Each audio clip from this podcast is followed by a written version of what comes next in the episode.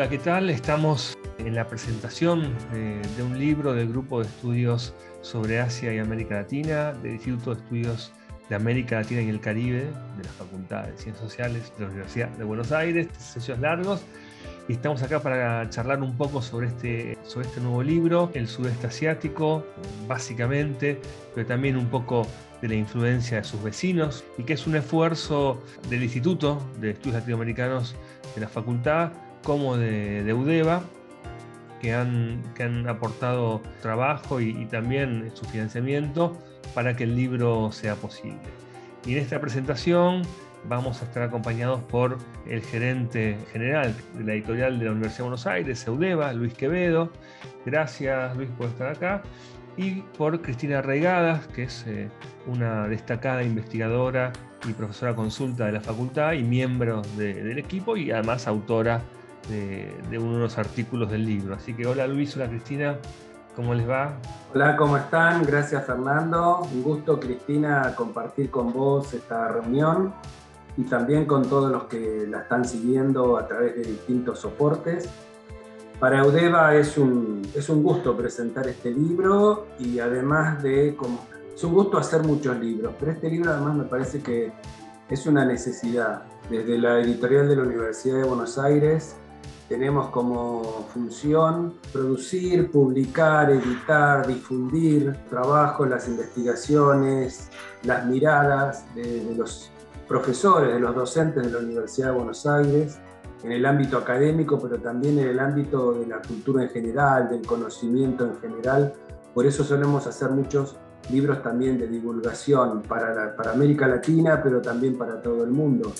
Desde aquí venimos viendo desde hace varios años que sabemos muy poco en la Argentina sobre las corrientes de pensamiento, sobre la producción académica, intelectual, sobre la cultura de Asia Oriental.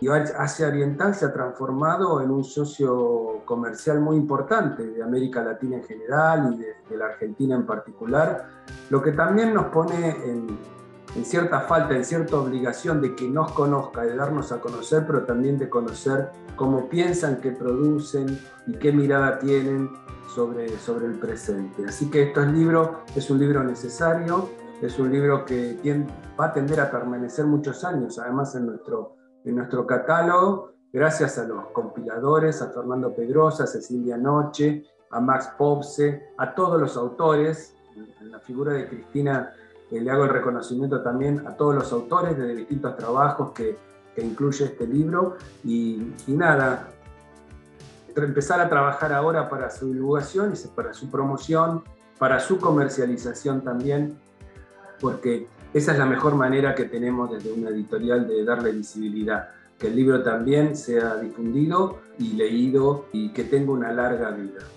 Quiero sumarme a la alegría de la presentación y también al compromiso y la responsabilidad de trabajar por la difusión del libro y por su visibilidad y conocimiento. En primer lugar, quería agradecerte bueno, todo el trabajo conjunto, pero sobre todo lo lindo que quedó la tapa del libro, ¿no? Para los que están interesados en la página de Udeva, eudeva.com.ar. Perfecto, ahí pueden conseguir eh, el libro. Antes de hablar un poco de otras cosas, quería decir que para e-, este grupo es muy importante el libro porque creo que es uno de los primeros libros en la Universidad de Buenos Aires que está destinado al sudeste asiático, primero, ¿no? que, es producto de un proyecto UBASIT, para los que no saben, son proyectos de investigación financiados por la Universidad de Buenos Aires. El libro es producto de los, eh, de los investigadores de proyecto. Trata de un área de un área que es vital para los intereses de América Latina, pero también para el conocimiento del devenir mundial. Justamente mientras hablamos, Kamala Harris, la vicepresidenta de Estados Unidos, estuvo en Singapur y en Vietnam, rearmando la geopolítica global después de lo de Afganistán, que también queda en Asia, aunque no en la parte oriental. Entonces es un, es un espacio que necesitamos reflexionar y necesitamos entender por qué pasan las cosas que pasan. Entonces, este primer eh, libro es el producto de algunos años de trabajo conjunto del grupo de investigación, sobre todo poniendo el énfasis en cómo funcionan los regímenes políticos de algunos países de, ese lugar, ¿no? cómo entienden la democracia, cómo funciona la democracia, cómo, son, cómo se llegaron a las democracias, intelectualmente qué influencias han recibido para, para concebirlas, porque obviamente no las conciben como como lo hacemos nosotros en Argentina o en Sudamérica.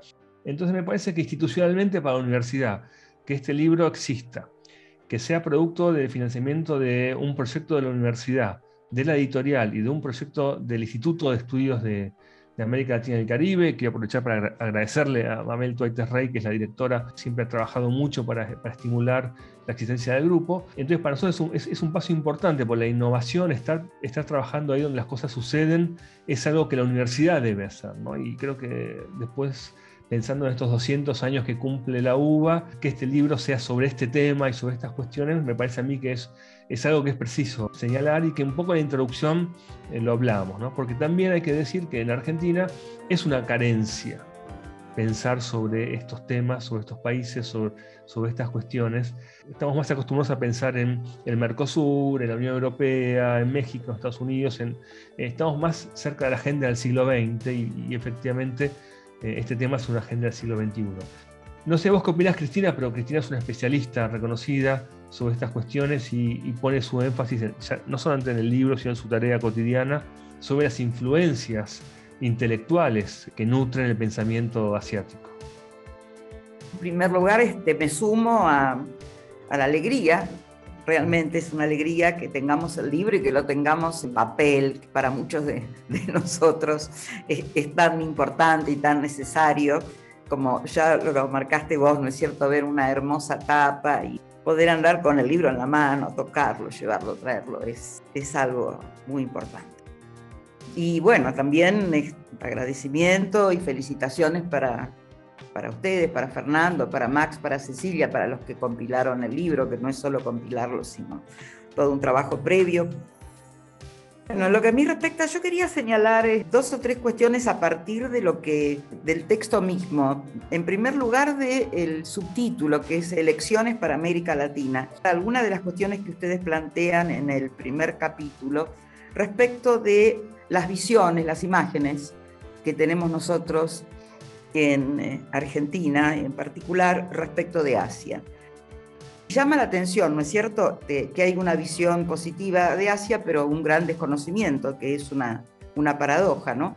y además que la idea, ¿no es cierto?, o el interés que puede haber en Argentina es por Asia, a la cual se la ve tan lejos, que se reduzca bastante a China, o a la región, pero esta aparece muy esporádicamente en nuestra vida académica y cultural, excepto como ustedes mismos señalan, ¿no?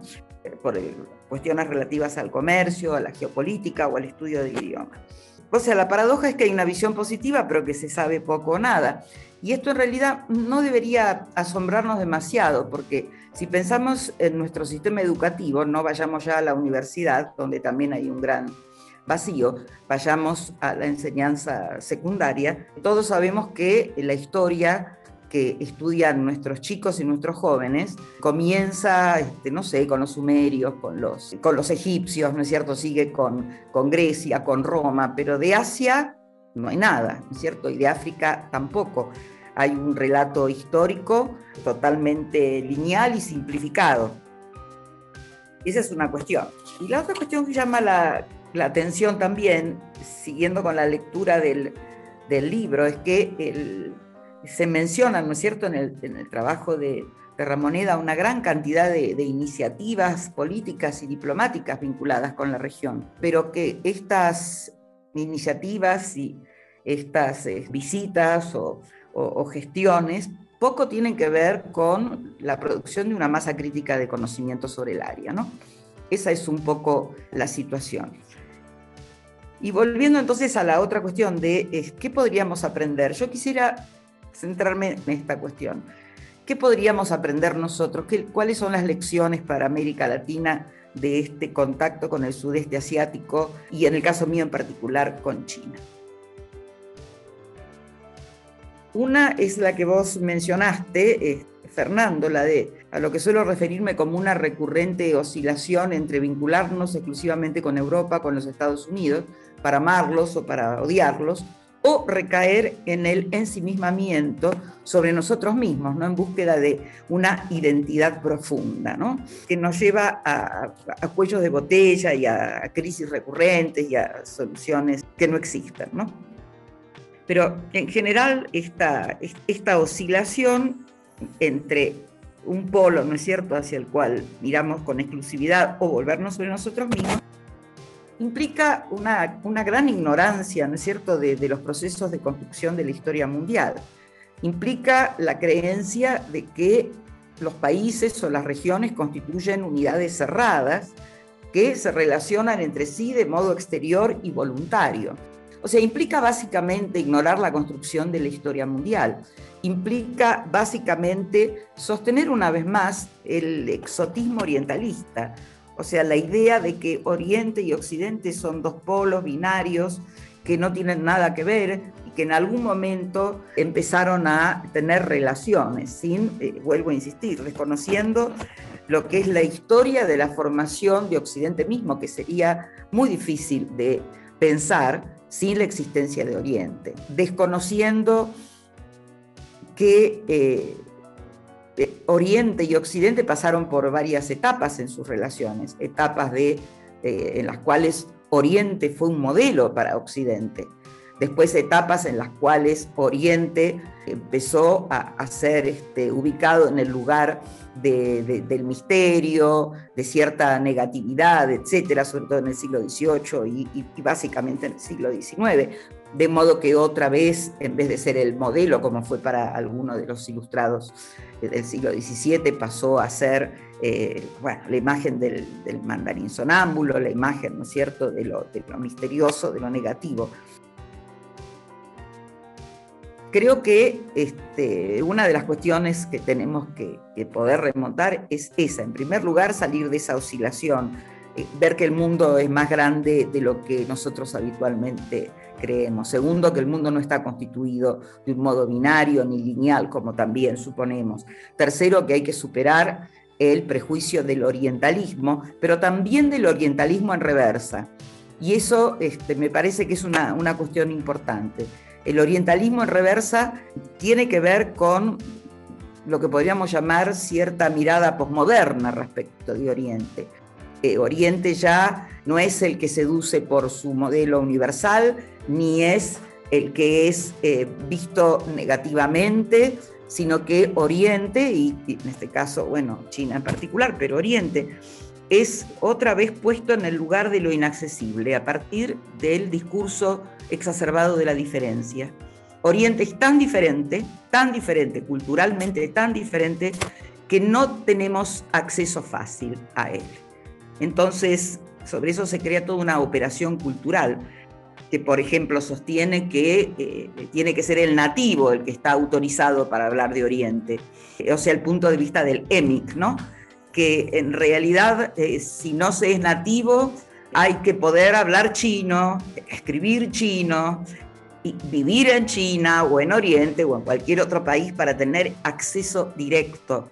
Porque todo aquello que sea, ¿no es cierto?, el, el saber construido pacientemente durante tantos siglos, que puede ser criticado o no, pero no importa, todo aquello que viene mediado, por ejemplo, por la cultura nordatlántica o por la cultura francesa o la cultura alemana, pero en particular por la anglosajona, siempre eh, va a ser algo que no es lo suficientemente confiable en cuanto a las traducciones, a las interpretaciones, etc. Entonces nos quedamos con muy poco nosotros acá en Latinoamérica, nos quedamos, no somos este, nativos, no podemos hablar sus lenguajes, tenemos que comenzar de cero, eso es algo muy propio de nosotros los latinoamericanos, ¿no? Esa idea de que siempre hay que comenzar de cero. Y a veces me da la impresión que con los estudios de Oriente también se piensa que hay que comenzar de cero, como si pudiéramos tener un conocimiento totalmente libre de impurezas, ¿no?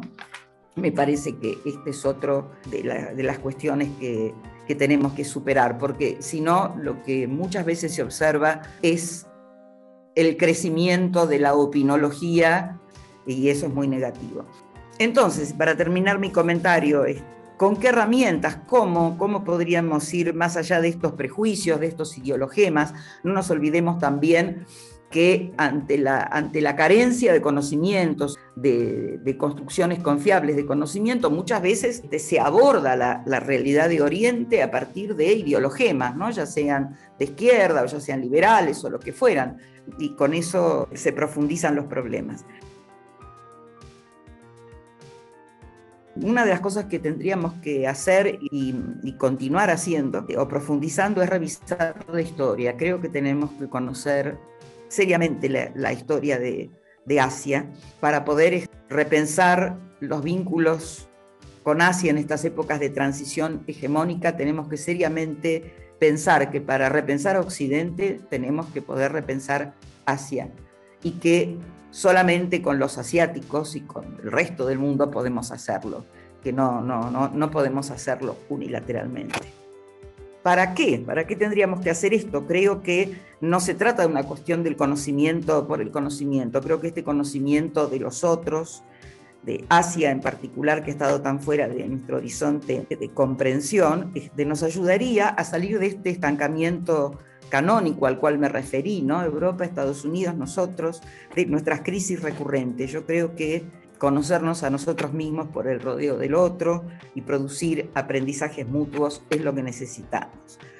¿Cómo? Y bueno, creo que hay que decirle no a, no sé cómo, cómo podría traducirlo exactamente, pero al conocimiento falso o al fake, a ese conocimiento que solo busca ratificar lo que ya pensamos y lo que ya sabemos, sino que este, necesitamos movilizar creencias y prácticas y, esto es, significa estar dispuestos a dejar de ser lo que somos para ser un otro para nosotros mismos.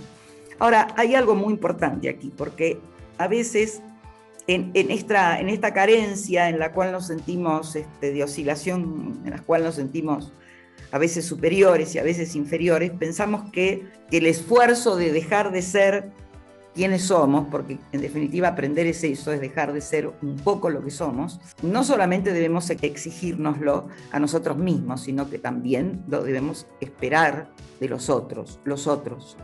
Todos los participantes en este diálogo, en estas conversaciones y en estas prácticas tienen que estar dispuestos a cambiar. Solo así, creo yo, podría acabarse el monólogo occidental, y solo así también se evitará el monólogo oriental.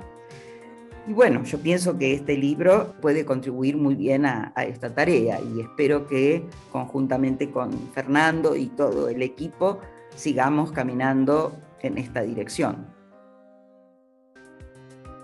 Gracias, Cristina, por el comentario. Efectivamente, vos mencionaste el texto de Ezequiel Ramoneda, que es un texto introductorio que hace una especie de estado de la cuestión. También participa Además de los, compiladores, hay artículos de Patricio Gómez Talavera, de Nicole Shen, que es una investigadora chilena. Para nosotros fue muy importante porque también marca un poco la relación de nuestro grupo con instituciones de América Latina. Era importante para nosotros que este libro tenga alguna vinculación con América Latina. No solo en el título, porque para nosotros las agendas con las cuales nos vinculamos con, con Oriente son las agendas latinoamericanas, son nuestras propias preguntas que vamos a, buscar a veces respuesta, a, veces comparaciones, a veces inspiración, pero sin poder desprendernos de, nuestras propias agendas y preocupaciones. Y como vos decías, yo creo que hace falta también una, doble vía en esto, ¿no? No solo la autoflagelación propia del occidental, no tengo que ser colonialista, no tengo que todas estas cosas muy de moda ahora, pero también requiere del mundo oriental una intención de, de conocer qué pasa acá aunque para nosotros, en un país tan marginal en este momento del mundo, si nosotros nos ponemos a pensar que tanto nos costó vincularnos y entender a Estados Unidos y a Europa, a pesar de compartir tantas cosas, ¿cuánto nos va a costar comprender Oriente, a un, Oriente hegemónico? No compartimos ni, región, ni, ni bases religiosas, ni alfabéticas, ni culturales. No solamente eh, es un desafío que tenemos que hacer por, por curiosidad intelectual, también por supervivencia nacional, regional, para poder entender el mundo que viene. ¿no? Yo creo que eso es algo que es nuestro principal objetivo, eh, reclamar, hablar, de gritarle a las instituciones, a la universidad, al país, al periodismo, a otros investigadores, tenemos que hacer un esfuerzo más grande para vincularnos eh, intelectualmente con, el mundo asiático, aunque lo que se ve a corto plazo en estos momentos es que esa vinculación, es como vos decís, es entre emocional e ideológica, lo cual lleva a caminos cerrados. Entonces, eh, Luis, yo quería agradecer también, porque con Luis, además de este libro, también eh, tenemos la, revista Hacia América Latina, una red de ya cinco años ya, y que también es un instrumento muy importante porque la consideramos una red con la cual vincularnos con autores de Asia y América Latina. Justamente ayer nos enteramos que fue aceptada en el directorio de Latindex 2.0, con lo cual también ya estamos en, índices y ahora estamos buscando también ampliar la llegada del CAICIT y si es posible a Scopus, que ya hicimos la presentación, o sea que también la colaboración va siendo eh, muy fructífera con la editorial de la universidad y eso para nosotros nos da un estímulo porque también nos sentimos no solo por el instituto, sino por la, universidad más apoyados en, en, la tarea. Así que quería agradecer también, Luis, eso. Y Eudeva también ha, marcado un, un, rumbo porque viene trabajando también con China en, en, las editoriales, en, viajar a las, a las, ferias y tratar de tener conexiones, ¿no? Yo también quería aprovechar para pasar un aviso y también hablar con ustedes sobre determinados contenidos que me parece que se pueden producir. El año que viene, la Feria Internacional del Libro de Beijing, que es básicamente una, una feria para Oriente, aunque también participan los grandes países occidentales, eh, tiene como, va a tener como invitado especial a la Argentina.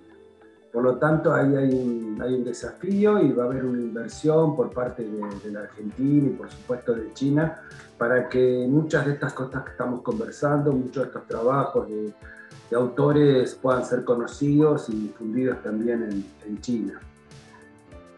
Creo que quizás también no esté muy trabajado el tema de las industrias culturales entre Oriente y Occidente, ¿no? Y además de las construcciones políticas, económicas, democráticas, la, producción cultural, que en el mundo digital y de las redes y del conocimiento parece como tan al alcance de la mano, tan universal, hay también muchas particularidades y muchas características propias. Respecto de esto que, que están conversando ustedes, a mí me preocupa mucho y me interesa mucho la posibilidad de las traducciones, ¿no? En realidad tu pregunta fue que yo esquivé por el panorama intelectual en China, ¿no? Por qué están pensando los chinos hoy respecto de una serie de cuestiones, de políticas, culturales, etcétera, sobre todo respecto a las alternativas del futuro, ¿no? hacia los caminos hacia los cuales va China. Y realmente lo que, lo que se observa es que eh, la carencia de, traducciones, es decir, no solo del chino al castellano, sino inclusive de las traducciones del inglés o del francés o del alemán, pero sobre todo de los, del mundo anglosajón ¿no? al, español. Lo planteo como una necesidad, ¿no? porque yo lo que observo como profesora, ¿no? como investigadora, es eh, la falta de bibliografía de bibliografía en español para los estudiantes, para los alumnos. Eso también es un cuello de botella, ¿no? Porque no podemos pensar que todo el mundo, como por ahí alguna vez se fantaseó, que vamos a aprender todo chino y rápidamente vamos a leer chino. No va a ser así. Entonces, este, ¿cómo, ¿no es cierto?, estamos este, al alcance de nuestra mano lo que hoy están pensando los intelectuales chinos. ¿Cómo debatir con ellos sobre cuestiones que son comunes? aunque seamos un pequeño país, pero que son comunes a nosotros y a ellos y al resto de la humanidad, si no sabemos qué piensan porque no tenemos la bibliografía. ¿no? Sí, y además porque hay, miradas, digo, del 100% de los libros que se traducen al chino de otras lenguas, más del 80 y más cerca del 90% vienen del inglés, vienen del mundo sajón y de las universidades sajonas y ese 10-15% que queda es para todas las demás lenguas. Para tener una idea, el Instituto Cervantes en Beijing hizo todo un trabajo de los autores eh, de habla hispana traducidos al chino, y creo que son 2.000 de toda habla hispana. Y en esos 2.000 están de, Cervantes y Borges hasta la novela de moda o el libro de moda de Messi, digamos, ahora se entra todo, o sea, muy pobre muy poca la, producción y las traducciones. Y después también las miradas. Yo me acuerdo en una de las veces que estábamos en la feria de Beijing, viene una, editorial china y, me pregunta si a nosotros nos interesan los libros de comunicación. Y entonces le digo, sí, claro, nos interesan los libros de comunicación, entendiendo en mi cabeza, como entendemos la comunicación en Argentina, que es una ciencia social Entonces la, China se sentó muy amablemente, pidió permiso, sacó su catálogo y sus muestras y eran libros de ingeniería, de construcciones de puentes, de construcciones de trenes de alta velocidad, eh, de construcción de autopistas. Es decir, vos fíjate cómo tenemos ordenada la cabeza de una manera también que nos condiciona a nosotros mismos. Absolutamente, sí.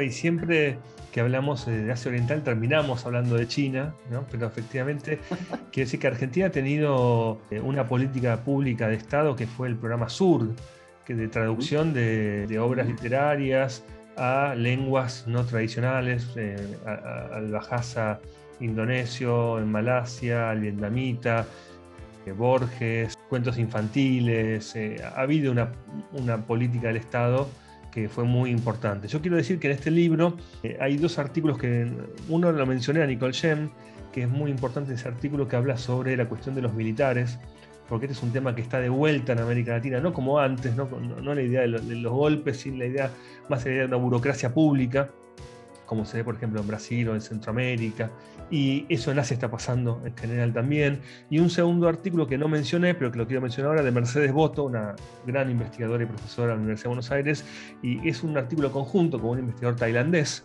Padet Chotikunchong, que habla de la integración regional. Y esto para eso también es algo muy importante en la agenda. ¿no? El ASEAN, como el Mercosur, qué pasa con estas cuestiones que son tan fracasadas en América Latina y, que aparentan tan, tanto éxito en Asia y que quizás pensarlas y compararlas nos, den algún elemento para poder reanimar un proyecto que hoy parece carecer de cualquier vitalidad. ¿no? Entonces me parece que acá se abren agendas permanentemente este libro intenta ofrecer análisis sobre algunas y creo que es un buen primer paso para, para estimular también a estudiantes, a investigadores que se acerquen al continente asiático, ¿no? porque también hay que hacer un poco de, hoy está de moda decir militancia, pero efectivamente en las ciencias sociales hay como temas, hay tópicos que están sobresaturados de gente investigando y trabajando, la comunicación social, por ejemplo, es uno de ellos, la sociología en general, eh, los estudios chinos, eh, y quizás el estudio del sudeste asiático abra perspectivas para formar carreras de investigadores jóvenes y de generar nuevas redes. Y yo siempre digo que si volviera a vivir y a nacer, en vez de irme a estudiar mi doctorado y mi máster a Europa, sin duda me iría a Malasia, Singapur, a Indonesia, porque creo que también ahí eh, hay una vitalidad y hay un, hay un, auge, cuando uno está en esos lugares, de, de, respirar el futuro, que creo que para, para, nuestro país sería, sería muy interesante, ¿no? tan atados al pasado que habitualmente estamos.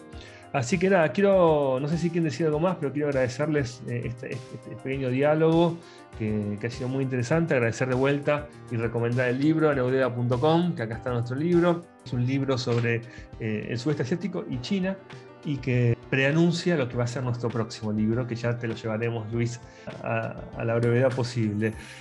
Y nada, estaremos en contacto para seguir trabajando juntos. Muchas gracias.